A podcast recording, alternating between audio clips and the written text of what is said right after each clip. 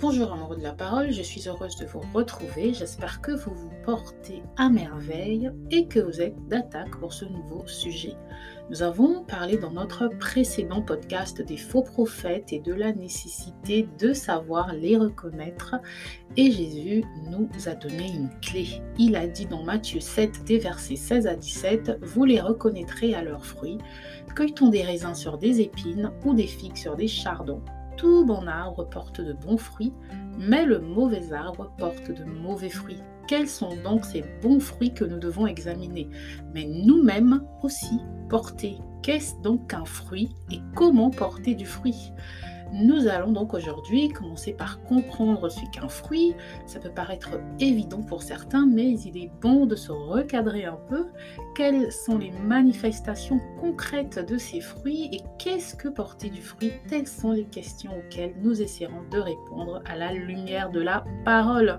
Je profite encore pour rappeler que je fais un format court de ces podcasts qui ne me permet pas d'aborder tous les points en profondeur, mais le but de ces podcasts, il est écrit, c'est avant tout de vous donner envie d'aller par vous-même chercher dans les écritures et d'approfondir. Si vous m'écoutez pour la première fois, je suis Louise du blog il est écrit.com et je vous embarque dans une nouvelle aventure biblique.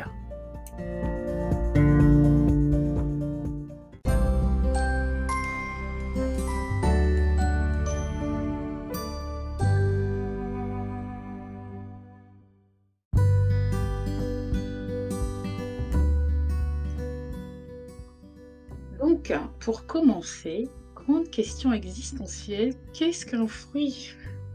En général, on dira que le fruit est le produit d'un arbre. C'est simple, n'est-ce pas?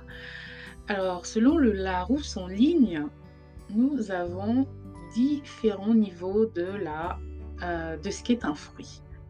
Donc, un fruit, c'est bien sûr un produit comestible de certains végétaux ou euh, de manière littéraire, c'est un enfant par rapport à ses parents.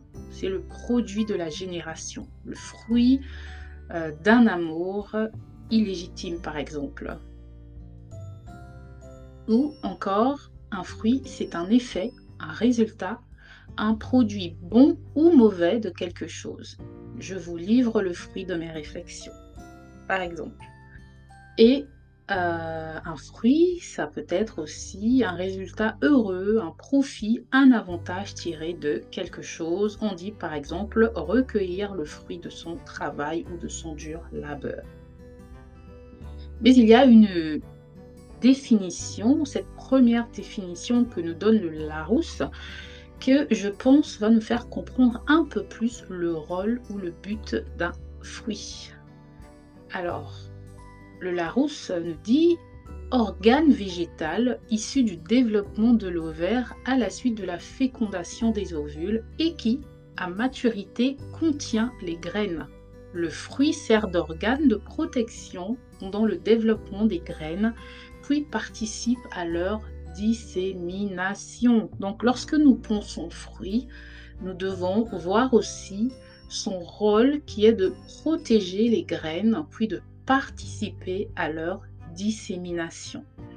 Paul dit dans Éphésiens 4 des versets 11 à 12, lui-même donc, il dit cela en parlant de Jésus, a donné les uns pour être apôtres, les autres pour être prophètes, les autres pour être évangélistes, les autres pour être pasteurs et docteurs, pour travailler à la perfection des saints, pour l'œuvre du ministère, pour l'édification du corps de Christ.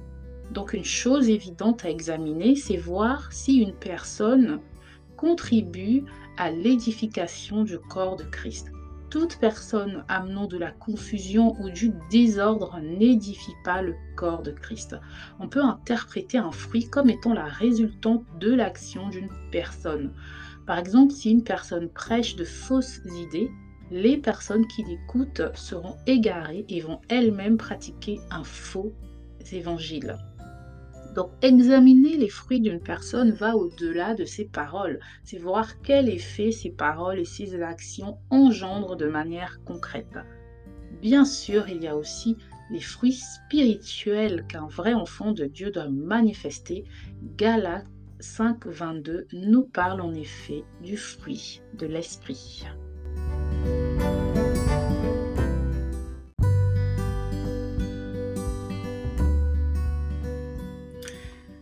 Alors, premièrement, avant de développer sur le fruit de l'esprit, il faut comprendre que dans la Bible, Jésus prend souvent des analogies avec des plantes, des arbres, des champs ou des terres. Il parle euh, par exemple de semences en parlant du royaume de Dieu. Dans Marc 4 des versets 30 à 32, nous lisons dans la version d'Arby Comment comparerons-nous le royaume de Dieu Ou par quelle parabole le représenterons-nous?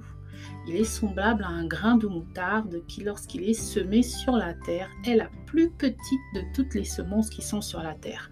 Et après qu'il est semé, il monte et il devient plus grand que toutes les herbes et jette de grandes branches de sorte que les oiseaux du ciel peuvent demeurer sous son ombre. C'est une très belle image qui d'ailleurs nous ramène à une autre citation de Jésus qui dit lorsque ses disciples lui disent dans Luc 17 au verset 5, Augmente-nous la foi. Jésus leur répond au verset 6, Si vous avez de la foi comme un grain de moutarde, vous diriez à ce mûrier, Déracine-toi et plante-toi dans la mer, et il vous obéirait. Lorsqu'on met ces deux passages en parallèle, on peut penser que Jésus ne dit pas forcément si vous aviez une foi aussi petite qu'un grain de moutarde, mais il dit plutôt comme un grain de moutarde qui, malgré sa petitesse, une fois semé, devient grand. Il devient un grand arbre fort et robuste. Il parle donc ici d'une foi qui grandit. La croissance, c'est un concept à caser dans le coin de nos cerveaux afin de saisir ce qu'est un fruit. Car il est évident qu'avant le fruit, il y a une graine, un arbre, des branches, des feuilles, des fleurs, donc tout un processus. Puis quand le fruit arrive, lorsqu'il pousse, il passe aussi par différentes étapes de maturation, puisqu'en général, on attend qu'un fruit soit mûr pour le consommer. Jésus dit encore dans Jean au chapitre 15 des versets 1 à 5, Moi je suis le vrai cep, et mon Père est le cultivateur. Tout sarment en moi qui ne porte pas de fruit, il l'ôte. Et tout sarment qui porte du fruit, il le nettoie afin qu'il porte plus de fruits. Vous en êtes déjà net à cause de la parole que je vous ai dite. Demeurez en moi et moi en vous. Comme le sarment ne peut pas porter de fruits de lui-même à moins qu'il ne demeure dans le cep, de même, vous non plus, vous ne le pouvez pas à moins que vous demeuriez en moi. Moi je suis le cep, vous les sarments. Celui qui demeure en moi et moi en lui, celui-là porte beaucoup de fruits, car séparé de moi, vous ne pouvez rien. Donc, il y a une condition pour porter du fruit. Pour porter du fruit, il faut premièrement être attaché au bon cep, qui est Jésus. Être attaché à Jésus puisque nous recevons tout de lui et sans lui, nous ne pouvons rien d'après ce passage du chapitre 15 de Jean. Donc, comment porter du fruit? Eh bien, c'est en s'attachant à Christ, car c'est lui qui fera que nous portions de bons fruits. Car oui, Jésus le dit d'ailleurs, il y a aussi de mauvais fruits. On arrive alors dans le livre des Galates au chapitre 5 où nous lisons des versets 19 à 21. Or, les œuvres de la chair sont manifestes, lesquelles sont la fornication, l'impureté, l'impudicité, l'idolâtrie, la magie, les inimitiés, les querelles, les jalousies, les colères, les intrigues, les divisions, les sectes, les envies, les meurtres, les ivrogneries, les orgies et les choses semblables à celles-là, au sujet desquelles je vous déclare d'avance, comme aussi je l'ai déjà dit, que ceux qui commettent de telles choses n'hériteront pas du royaume de Dieu. Si nous sommes en Jésus, nous devons manifester les fruits de Jésus, les bons fruits de Jésus, car euh, qui sont des fruits de l'esprit, car Dieu est esprit et nous ne devons plus marcher dans la chair, comme nous le dit euh, ce passage. Les fruits de la chair sont en gros tous ceux qui déplaisent à Dieu. Donc ce sont ces fruits Là, s'ils sont manifestés par une personne ou un groupe de personnes, ce sont ces fruits qui nous confirmeront que Dieu n'est pas présent ou qu'une personne n'est pas guidée par son esprit. Marchez par l'esprit et vous accomplirez et que vous n'accomplirez point la convoitise de la chair, car la chair convoite contre l'esprit et l'esprit contre la chair. Et ces choses sont opposées l'une à l'autre afin que vous ne pratiquiez pas les choses que vous voudriez. Mais si vous êtes conduit par l'esprit, vous n'êtes pas sous la loi. J'ai cité ici Galates 5 des versets 16 à 18.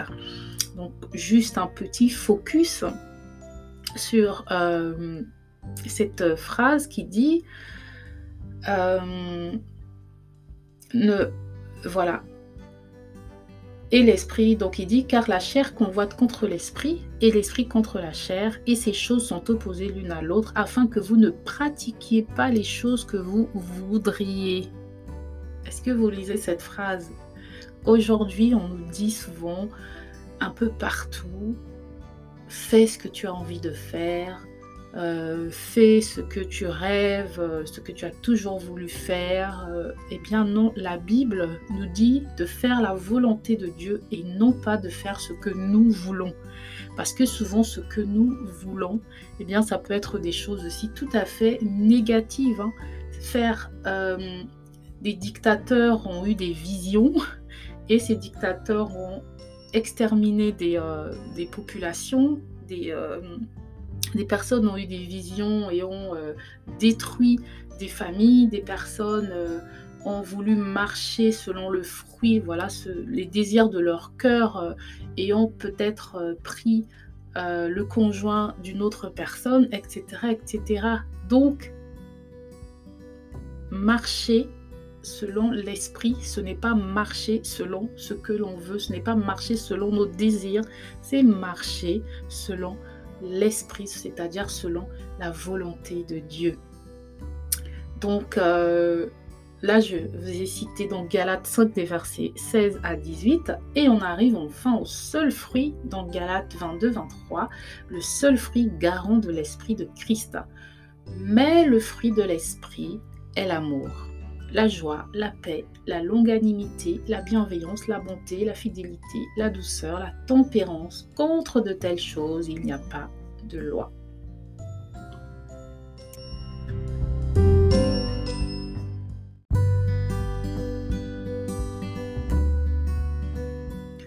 Mais le fruit de l'esprit est l'amour.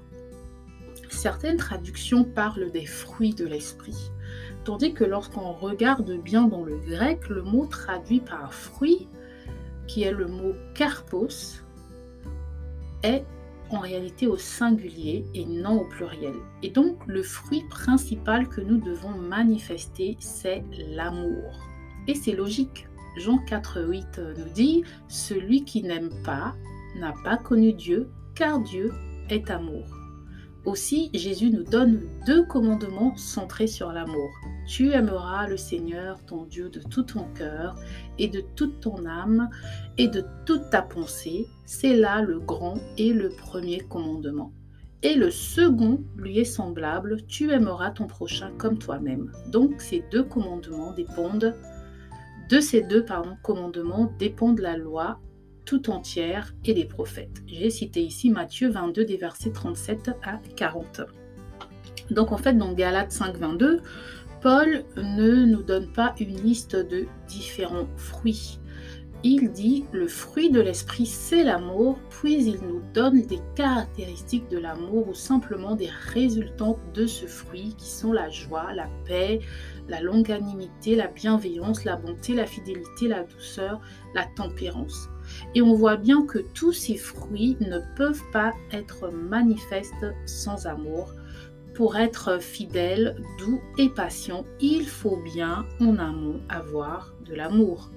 Nous, nous avons donc compris que le fruit que nous devons porter en tant qu'enfants de Dieu, c'est avant tout l'amour, mais un fruit n'apparaît pas d'un coup il doit pousser, il doit mûrir. Parfois, la saison de croissance d'un fruit est assez longue, mais ce qu'il faut surtout s'assurer, c'est que le fruit pousse bien et aussi à la bonne saison. Nous devons constamment rester attachés à Jésus pour faire grandir ce fruit et manifester tous ces traits tels que décrits dans, décrits, pardon, dans Galates 5.